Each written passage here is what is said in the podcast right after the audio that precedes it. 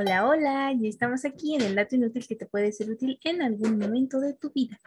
En esta ocasión, mañana, tarde, noche, madrugada que nos estén escuchando, vamos a hablar acerca de Instantáneas de México 1968. Ustedes dirán, ¿por qué, no? Pero. Fue un año muy caótico. Así es. Bueno, vean, vean, cómo pasa Gina de un episodio a otro donde nos platicaba de la boda del año, ya le notan su seriedad y todo esto, mientras que la, en la pasada... ah, no, en la pasada vea lo que... Echaba cuetones y se aventaba sus frases rimbombantes de la doña, ya sabes. Ah, ahora voy a echarme frases rimbombantes de otro tipo de personaje. Un personaje que estuvo inmiscuido en la vida política del país desde 1968 y hasta la fecha, y yo creo que para siempre será recordado. Ustedes deben de saber de quién estoy hablando, y si no, ahí les va la frase a ver si la reconocen. Cito.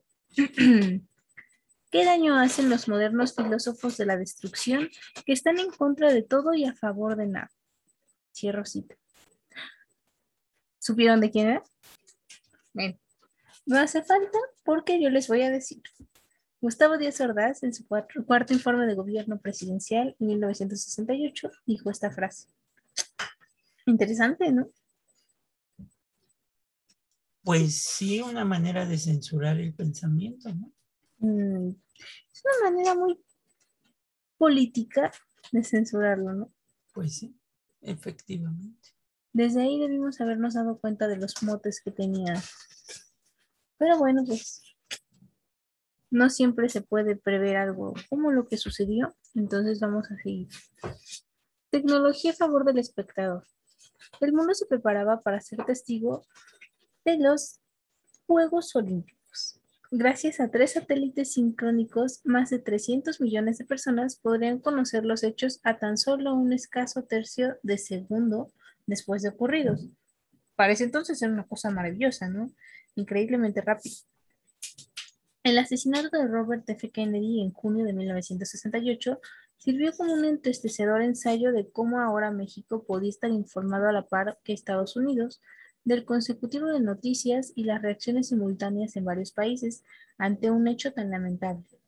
Coincidentemente, en el Día de Libertad de Prensa, Díaz Ordaz, con rostro indignado, reprobaba, cito, el empleo absurdo de la violencia en la peor de las formas, el asesinato de un hombre indefenso. Por eso les preocupó cuando fue el movimiento estudiantil en octubre, les preocupó mucho las imágenes de Tlatelolco, porque ya la prensa norteamericana estaba en México, las Olimpiadas empezaban 10 días después. La prensa internacional.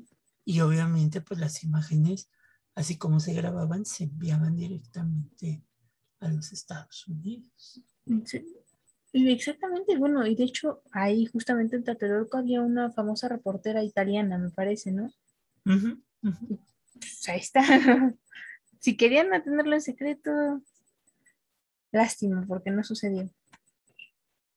Operación Sonrisa. Y no, no hablo de una visita de odontólogo, porque desde el día de desde el día de hoy, sonría. Esa era la consigna de la campaña, Operación Sonrisa, que se puso en marcha encaminada a dar mayor brillo a los Juegos Olímpicos. Se invitaba a todos a sonreír para corroborar la tradicional hospitalidad mexicana. Es cierto que en el mundo se nos conoce por dicha hospitalidad. Ante los gastos hechos para construir la Villa Olímpica, mostrar la dentadura y estirar un poco algunos músculos faciales, se antojaba un buen precio para dejar bien parado al país ya saben, ¿no? Siempre pues es bueno sonreír. El aquí no pasa nada, ¿no? Sí, justamente, ¿no? Porque no habla de una sonrisa genuina, de esas que te salen sin darte cuenta, no, no. Era en donde tenías que forzarte a sonreír. Pues sí. Abanderado de la juventud. Así fue nombrado por la prensa el presidente Díaz Ordaz por las declaraciones realizadas durante su cuarto informe de gobierno. Cito, Estamos de acuerdo con los jóvenes en que no deben aceptar pasivamente nuestra sociedad tal como es, pero no lo estaremos con que simplemente se resignen a rechazarla o alocadamente se rebelen contra ella, sin tener conciencia de lo que quieren y de lo que van a edificar en, un lugar, en lugar de lo que pretenden destruir. Tiene razón la juventud cuando no le gusta este imperfecto mundo que vamos a dejarles, pero no tenemos otro. La joven generación tendrá que medir que México no admite soluciones que vayan en contra de sus propias esencias. Bienvenida toda la inconformidad que se produzca a la calor del eterno anhelo de renovación y de justicia. Bienvenida toda la inconformidad que ayude y no estorbe a, lograr un México mejor. Cierro cita. Y después chato. sí, literalmente cambió, ¿no? En cuestión de meses. Todo lo contrario. O sea, se hizo el abanderado de la juventud, pero pues la reprimió, ¿no? De dientes para afuera. Pues sí. Y es que, o sea, en realidad el ser joven es justamente eso, ¿no? El momento idóneo en donde quieres ir en contra, y no, no ir en contra por ir en contra, sino ir en contra para mejorar. Y ahí parecía con ese discurso que él pretendía eso, que la juventud mexicana buscara un mejor mañana. Pero bastaron meses para darnos cuenta de que no, no era cierto su discurso. Nos, nos desangelamos rápido. Jóvenes responsables. en diciembre de 1968 se aprobó la iniciativa para reconocer la mayoría de edad a los 18 años, con lo que México tenía de repente 3 millones más de ciudadanos responsables a los que exhortaba a ser un ejemplo de conducta y de servicio para el país. Bueno, yo digo que eso iba más con tintes electoreros, pero. No. Iba más con tintos. Yo digo que iba más con tintes políticos. Porque han, de, recordar que en México la mayoría de edad se obtenía como en Estados Unidos a los 21 años. Así es, antes del 68. Cuando se da el movimiento estudiantil en 1968, muchos jóvenes que participaban en el movimiento tenían 18 años. Muchos de ellos, sobre todo de las universidades, no pudieron ser juzgados por considerárseles menores de edad. Bueno, aquí arregló un poco la situación. Jugó a su favor. Jugó a su favor en el sentido de que de un jalón tuvimos tres millones de ciudadanos supuestamente responsables. Ya, conscientes de sus actos. Y hacer, lo acabas de decir, hacer, al hacerlos responsables y conscientes de sus actos, ¿qué quiere decir? No son niños que no influenciados, sino ya adultos que tienen un carácter forjado y ideales claros. Y que legalmente se les puede aplicar la ley. Claro que sí. Ahí está. Hay que decir. Para que vean que de repente las decisiones tienen que ver mucho con lo que está pasando en el país. Es que un dicho mexicano dice, no, no se da paso sin guarachi. Y aquí este señor se puso los guarachis desde antes. Porque en Estados Unidos no se ha modificado que sean los 21 años y que se baje a 18 años. Por ese mismo motivo, porque en realidad, o sea, yo ya lo veo a todo pasado, literalmente.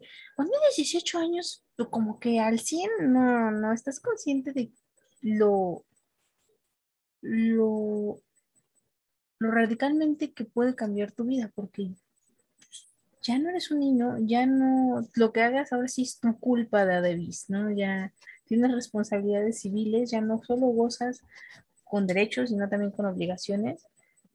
Y pues, a los 18 que te parece que lo más interesante es salir a beber, porque no lo digo por experiencia propia, pero varias de mis congéneres piensan que lo interesante de tener 18 es que ya puedes comprar en el Oxxo, en cualquier lado, bebidas alcohólicas, cigarros, sin mayor problema, pero no, es, es más que eso, tener 18 años, bueno, ser mayor de edad.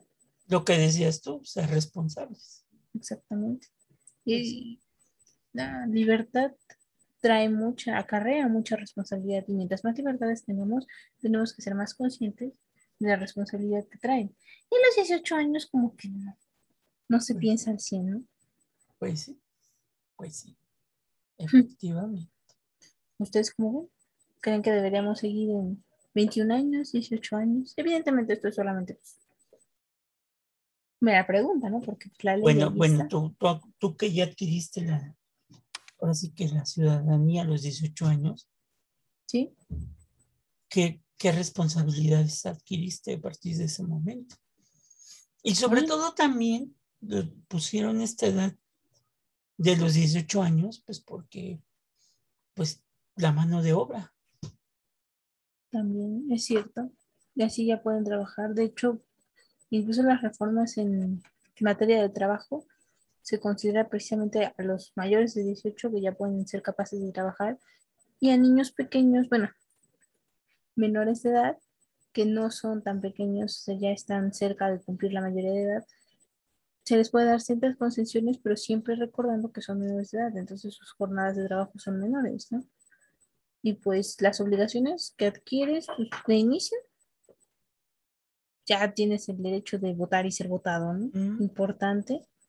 Ahora te tienes que conducir como un ciudadano mexicano, ya no solo eres mexicano, ya eres un ciudadano mexicano y por lo tanto tienes que acarrear con la responsabilidad que trae eso. Porque si te das cuenta, la reforma no es de 1969 para las elecciones de 1970, sino la reforma la hace unos meses después del movimiento estudiantil.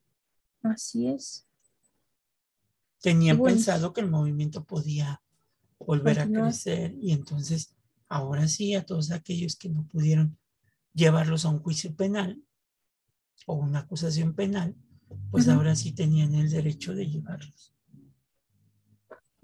Precisamente esa era la tirada, ¿no? Que ya no estamos hablando de niños, sino de adultos y pues todos sabemos lo que hacemos y, y si no lo sabes, pues qué clase de adulto eres, ¿no? Lástima, ahora paga por tus errores.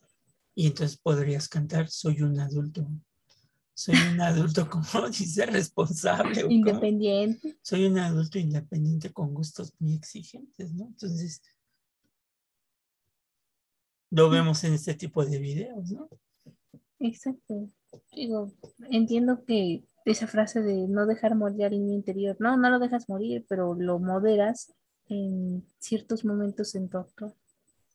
Pero pues ya, entonces pues ya no tienen ningún problema, ahora ya a los 18 años son ciudadanos, hay muchos que ansían llegar a esos 18 años, este, con estas teorías de libertad, pero que al final de cuentas se va haciendo mucho libertinaje, como dice Chile. Exacto, es una línea muy delgada las que lo separa, pero es abismal la diferencia. Inclusive en años posteriores, cuando estuvo creo que con Calderón, se pensó bajar el la mayoría de edad a los 16 años. Santo niño. No. la cuestión del crimen organizado. Sí, es por eso que se reformó la ley de los menores en contra de. Ay, el título es del título de la ley es nuevo, ley de menores en contra. Ay, pero no me acuerdo exactamente. Es que las palabras. Es que es nuevo, es nuevo, es nuevo. Sí, no, menores en conflicto con la ley era antes. Actualmente les cambiaron el título precisamente en atención, uno, a la edad y dos, al respeto que se le tiene que tener a estas personas, porque a pesar de que son menores, y tienen un grado de conciencia, o eso determina la ley. Entonces, este, ¿qué decir? No pienso que fuera lo más adecuado. Pero pues bueno, ustedes sigan siendo adultos independientes, con gustos exigentes y adultos responsables. Por favor. En el momento que adquieren la mayoría de edad en México. Creo que es el único país que a los 18 ya es la mayoría, bueno, que yo sepa, porque casi todos son 21 años, ¿no? Sí, me parece que hay otros en América Latina, pero no estoy bien segura de cuáles sí, cuáles no. Pero nosotros somos uno de ellos. Pues pero bueno. Hasta aquí hemos llegado hoy con el dato inútil que les puede ser útil en algún momento de su vida. Cuídense mucho y nos escuchamos la siguiente semana. Cuídense mucho. Bye. Bye.